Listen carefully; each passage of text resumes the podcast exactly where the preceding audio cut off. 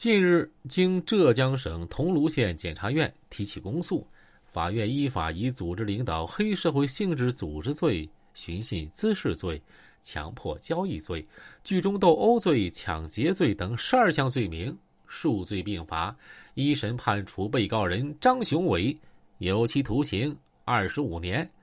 赖某等十几个组织成员也分别被判处有期徒刑十二年六个月到一年七个月不等。不写欠条，你们就把他弄到山上去；不赔钱，就搞死你们。今天就打到你说为止。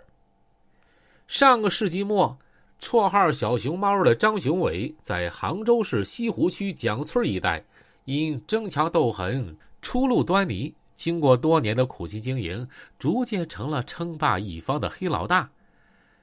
张雄伟身材矮小，却立志要干出一番大事业。初中没毕业就混迹于蒋村一带的歌舞厅啊、游戏厅等场所。从二零零一年到二零零五年，他在混社会期间结识了同样是社会闲散人员的赖某、向某等人，开始干起了高利贷、聚众斗殴等违法犯罪活动。随后，一场惊心动魄的群架奠定了张雄伟的江湖地位。二零零五年五月到六月。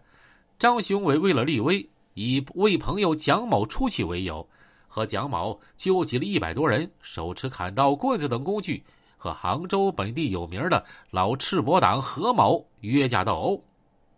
何某纠集的人员到现场之后，见张雄伟一方声势浩大，仓皇逃离，此举让张雄伟等人的名声是迅速传开。至此。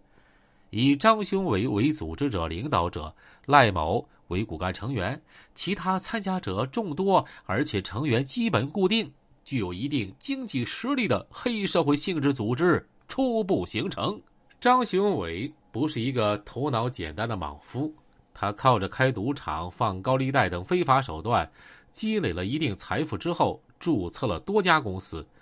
把自己包装成了正当经营者、成功企业家。用公司业务运营来掩盖犯罪事实，名为公司团体，实为犯罪组织。经查，自从二零零一年以来，该组织不断招募刑满释放人员以及社会闲散人员，使用砍刀、钢管等工具为实施暴力行为提供保障，多次采用暴力威胁或者其他手段，在西湖区、余杭区等地。有组织的实施抢劫、敲诈勒索、强迫交易、寻衅滋事、聚众斗殴等违法犯罪活动五十余起，获取了巨额经济利益。其中，该组织仅凭着垄断泥浆土方工程，涉案金额就高达三点七个亿。该团伙把这些非法所得一部分用于换样打手、摆平事端，另一部分。给被抓获的组织成员聘请律师、发放生活费和拉拢腐蚀国家工作人员，维护组织的稳定和发展。二零零七年十月，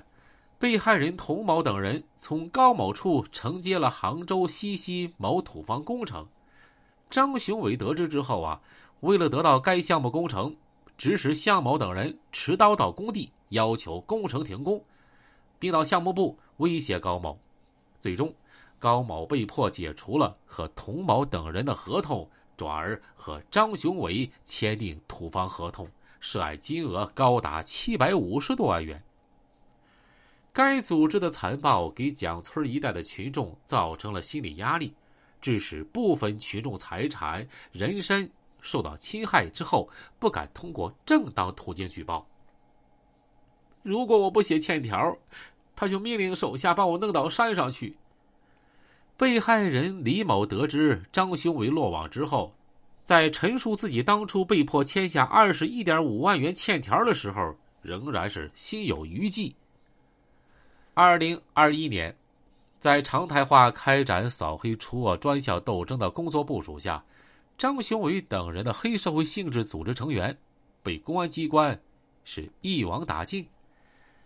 该案涉案人员多，时间跨度大，案情复杂，包括张雄伟在内的多名人员始终是拒不认罪。同年十月，经上级检察院指定，由桐庐县检察院负责承办此案。该院迅速成立办案组，提前介入侦查。期间，针对该案证据情况，办案组先后提出了一百多条引导侦查意见，制作了长达三十多页的取证提纲。案件办理过程中，鉴于十几名犯罪嫌疑人被关押在不同的羁押场所，办案组。克服重重困难，辗转多地看守所，并通过远程视频提审的方式，累计提审七十多次，专案讨论二十多次，审查出涉案罪名十四个，违法犯罪事实一百六十余起，最终形成了两千多页的审查报告和四十多页的起诉书。我错了，我现在说啥都没用了。庭审最后，张雄伟低头忏悔：“你们也认了吧，人家都说的这么清楚了，还是早点认罪，争取宽大处理吧。”在张雄伟的带领下，多名主犯转变态度，都表示自愿认罪认罚，希望法庭给予从轻处理。经过审理，根据各被告人的犯罪事实、性质、情节、社会危害程度和认罪悔罪表现等。法院依法作出了如上的一审判决。